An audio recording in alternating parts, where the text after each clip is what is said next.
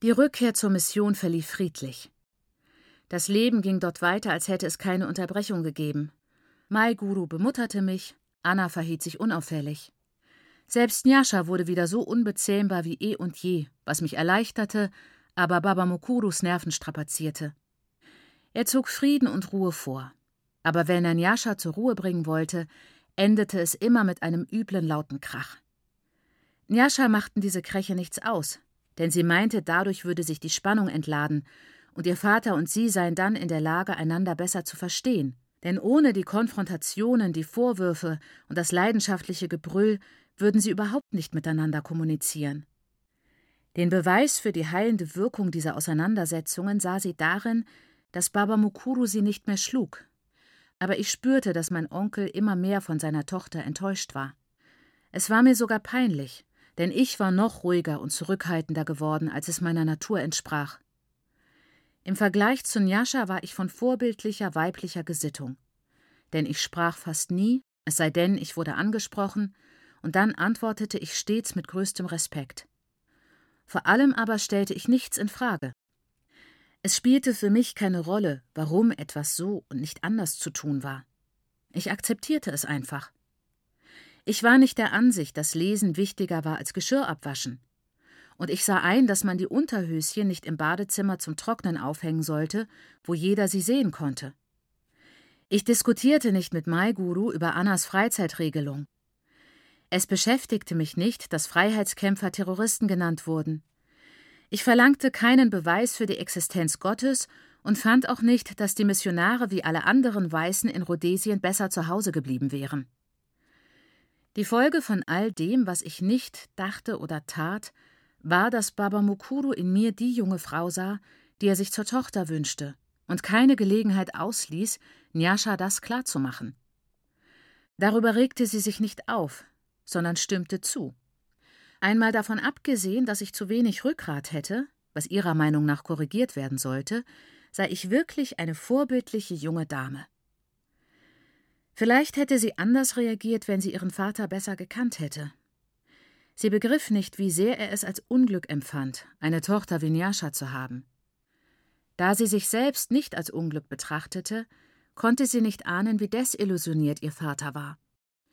Sie glaubte an die Begründungen, die Mai Guru für Baba Mukurus schlechte Laune anführte, er sei sehr beschäftigt, trage viel Verantwortung, und sah ihm daher manches nach, so dass sie nicht zu hart über ihn urteilte und sich trotz der Wünsche ihres Vaters selbst treu blieb. Anfang März bekam meine Mutter ihr Baby. Sie kam ins Missionskrankenhaus und wurde ohne Komplikationen von einem gesunden, sieben Pfund schweren Jungen entbunden. Lucia wollte bei ihrer Schwester bleiben, denn meiner Mutter war es während der gesamten Schwangerschaft nicht gut gegangen, und Lucia war sich nicht sicher, ob die Geburt einfach verlaufen würde.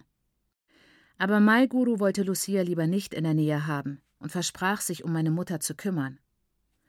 Vielleicht war es ein Zufall, aber das Baby wurde um Viertel nach neun geboren und Lucia stieg um zwölf Uhr aus dem Bus und erreichte Palmwedel schwingend und singend Baba Mukurus Haus. Vielleicht war es ein Zufall. Ich weiß es nicht. Aber selbst wenn Baba Mukuru gleich nach der Geburt bei der Gemeindeverwaltung angerufen hätte, wäre es Lucia nicht möglich gewesen, noch den Bus zu erwischen.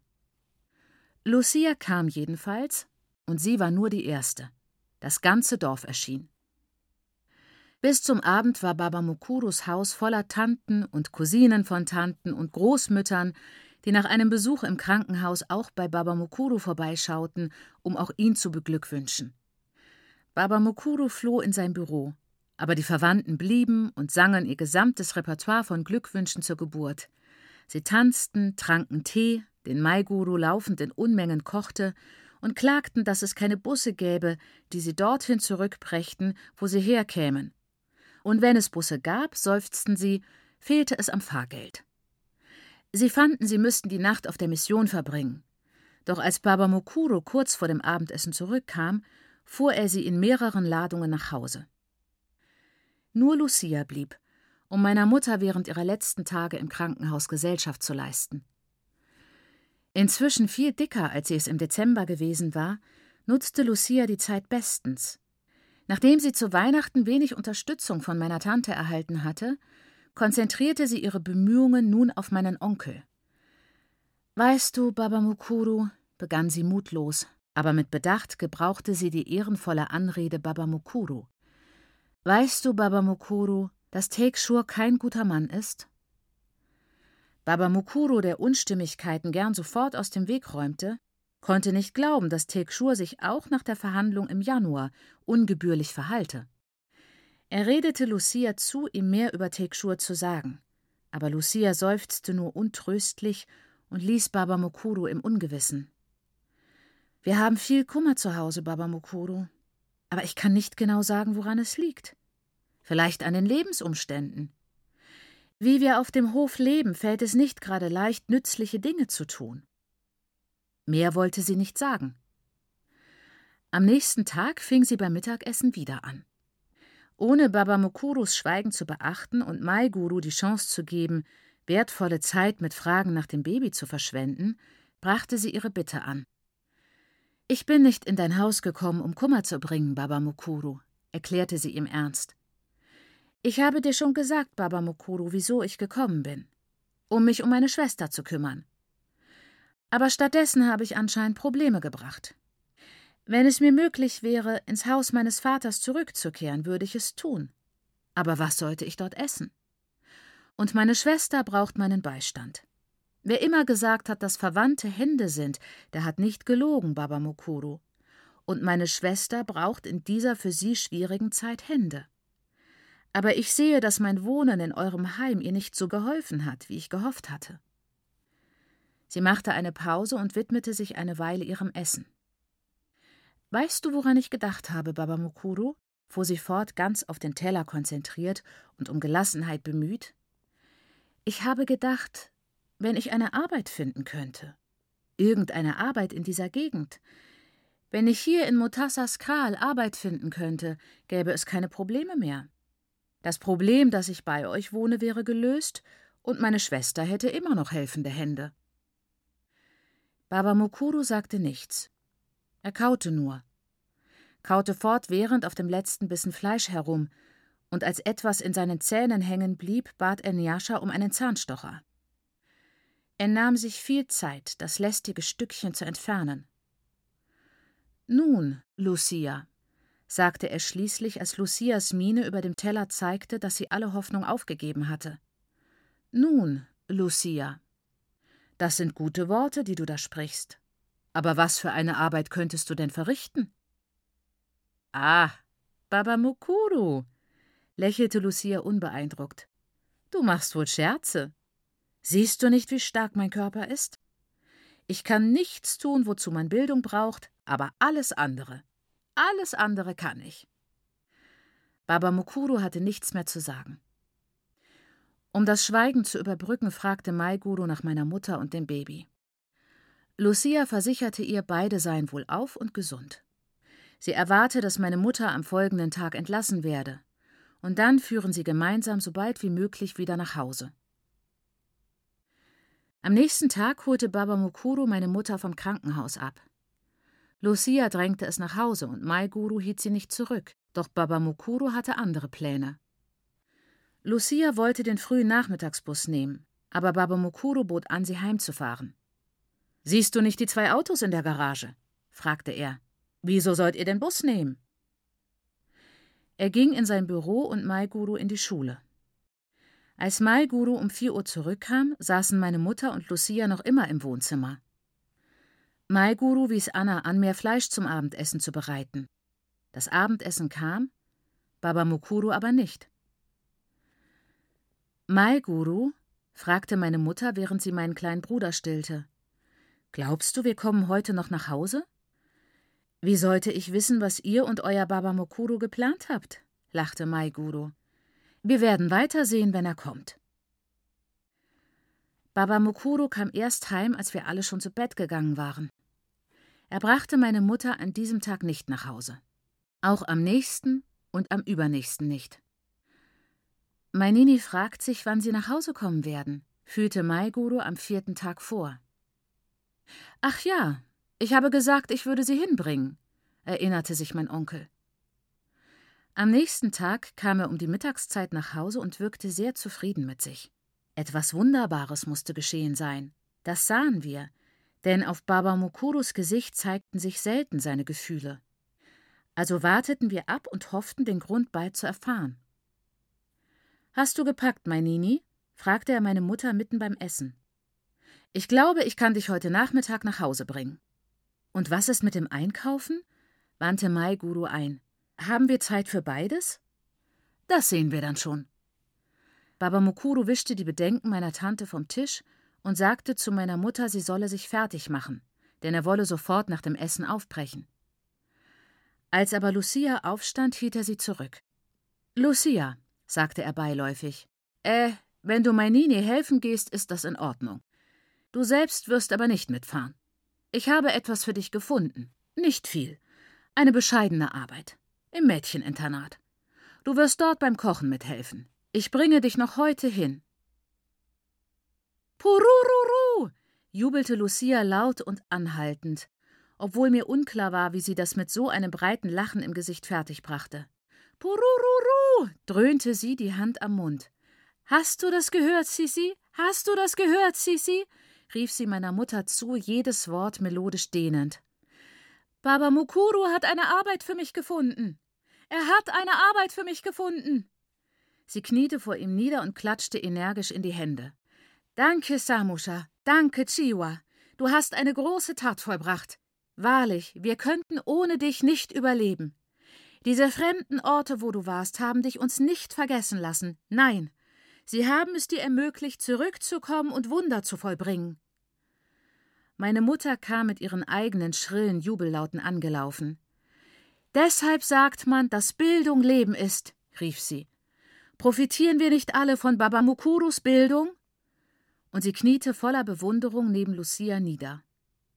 Dann war es an Maiguru, ihren Platz auf dem Boden einzunehmen. Danke, Baba. Danke, dass du für Lucia eine Arbeit gesucht hast. Es war ein berauschender Moment. Mein erster Instinkt war es, mich den Verehrerinnen anzuschließen. Ich hatte den Mund schon zum Jubeln geschürzt. Wage es ja nicht, sagte Njascha und versetzte mir einen Fußtritt unter dem Tisch. Ich entspannte meinen Mund, doch der Drang, Baba Mukurus Großherzigkeit zu preisen, war nicht zu besiegen.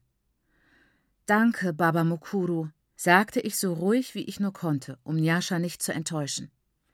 Danke, dass du eine Arbeit für Lucia gefunden hast. Ich war wie gelähmt von dem Zauberwerk, das Lucia aus ihrer Not befreit hatte. Noch verführerischer aber war die Macht, die hinter diesem Zauber stand. Bei all dem überschäumenden Lob wurde Baba Mukuru bescheiden und brüderlich. Steht auf, dankt mir nicht. Lucia wird ja die Arbeit machen müssen, rief er aus. Lucia kehrte also nicht mehr zur Heimstätte zurück, obwohl sie an jenem Nachmittag mit meiner Mutter hinfuhr um ihr zweites Kleid und ihre wenigen Sachen abzuholen. In der Aufregung vergaß meine Mutter ein hellgrünes Mützchen und ein paar leuchtend rosaroter Babyschüchen, die sie zur Geburt meines Bruders geschenkt bekommen hatte. Ich war so von Baba Mokuro beeindruckt, dass meine Bewunderung keine Grenzen kannte. Als wir uns an jenem Abend aufs Schlafengehen vorbereiteten, musste ich Nyasha zum tausendsten Mal sagen, wie wundervoll Baba Mukuru sei und dass er dafür unsere ganze Liebe, Loyalität und Hochachtung verdiene. Aber sie behauptete, ich hätte die Situation falsch eingeschätzt. Es sei die Verpflichtung aller anständigen Menschen in Baba Mukurus Position, so etwas zu tun. Nyasha sah die Dinge in einer Weise, die es ihr kaum erlaubte, Baba Mukuru zu bewundern. Sie dachte historisch. Damals kam mir das alles sehr weit hergeholt vor, und ich konnte nur schwer die Verbindung nachvollziehen, die Nyasha zwischen Baba Mukuru und Lucia und den Ereignissen der Vergangenheit, Gegenwart und Zukunft herstellte. Aber ich gab mir Mühe, denn Nyasha war sehr überzeugend, und ich dachte gerne nach. Es machte mir Spaß, mein Denken zu trainieren, und was Nyasha sagte, gab mir stets Anlass dazu. So begann ich vorsichtig die Folgen unserer Vergangenheit zu bedenken aber ich konnte nicht so weit gehen wie Nyasha. Ich war einfach nicht bereit, Baba Mukuru als historisches Produkt zu betrachten. Oder davon auszugehen, dass Vorteile und Nachteile vorherbestimmt waren und Lucia somit nicht hoffen konnte, von Baba Mukuros Großzügigkeit sonderlich zu profitieren. Ich glaubte auch nicht recht, dass erst wenn Menschen wie Baba Mukuru ihre sozialen Verpflichtungen ständig erfüllten und Menschen wie Lucia sich zusammennahmen, bleibender Nutzen entstünde. Es kam mir alles sehr weit hergeholt vor und ohne Bezug auf die Tatsache, dass Lucia nun eine Arbeit hatte und dass dies an Baba Mukurus Güte lag. Da es mir nicht gefiel, dass Baba Mukurus moralische Vortrefflichkeit und Tanyaschas Scharfblick so dahinschmolz, wurde ich störrisch. Wir wissen ja, dass er seine Pflicht tut, wandte ich ein. Aber wir müssen ihm trotzdem danken. Ihm danken, ja, stimmte mir geduldig zu. Aber ihn nicht zum Helden machen. Schau dir die arme Lucia an. Seit sie hier ist, kriecht sie herum, um meinen Vater dazu zu bewegen, dass er ihr hilft. Sowas sollte nicht nötig sein. Wirklich nicht. Schließlich trugen wir unsere Meinungen Lucia vor, die in ihrer neuen, glücklicheren Umgebung immer ruhiger wurde. Aber Nyasha, du bist ja verrückt, rief sie aus. Baba Mukuru wollte gebeten werden, also bat ich ihn. Und jetzt haben wir beide, was wir wollten, oder? Zufrieden faltete sie die Arme über ihrem Sechsmonatsbauch und erzählte uns, dass sie die erste Klasse in der Abendschule besuche. Sie war sehr stolz darauf. Sie war nie zur Schule gegangen. Sie zeigte uns ihre Bücher und erklärte, sie spüre bereits, wie ihr Denken sich allmählich verbessere. Also rührte Lucia im Mädcheninternat das Satzer in den riesigen Töpfen und besuchte abends ihren Unterricht, während meine Mutter zu Hause ohne große Begeisterung ihrer Hochzeit entgegensah. Die Hochzeit war für die letzte Septemberwoche vorgesehen. Baba Mukuru hatte sie sich früher gewünscht. Er wollte seinen Bruder so bald wie möglich von der Sünde gereinigt wissen. Aber es gab noch viel zu tun. Die verfallenen Hütten mussten wiederhergestellt und das Haus erweitert werden, damit alle Hochzeitsgäste Platz fanden. Die alte Latrine wurde zugeschüttet und eine hygienisch weiß gekalkte dafür errichtet. Während zu Hause diese Vorbereitungen liefen, wurden in der Stadt die Hochzeitsgewänder genäht. Ich sollte Brautjungfer sein, mit Lucia zusammen.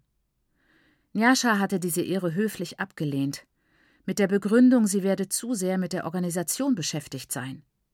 Also gab es nur uns beide als Brautjungfern, Lucia und mich. Meine kleinen Schwestern sollten Blumen streuen und waren schon ganz aufgeregt. Njaschas Einstellung enttäuschte mich trotzdem. Ich brauchte ihre moralische Unterstützung, denn meine Bedenken wegen der Hochzeit waren nicht verflogen. Doch ich sagte nichts davon, und die Vorbereitungen gingen weiter.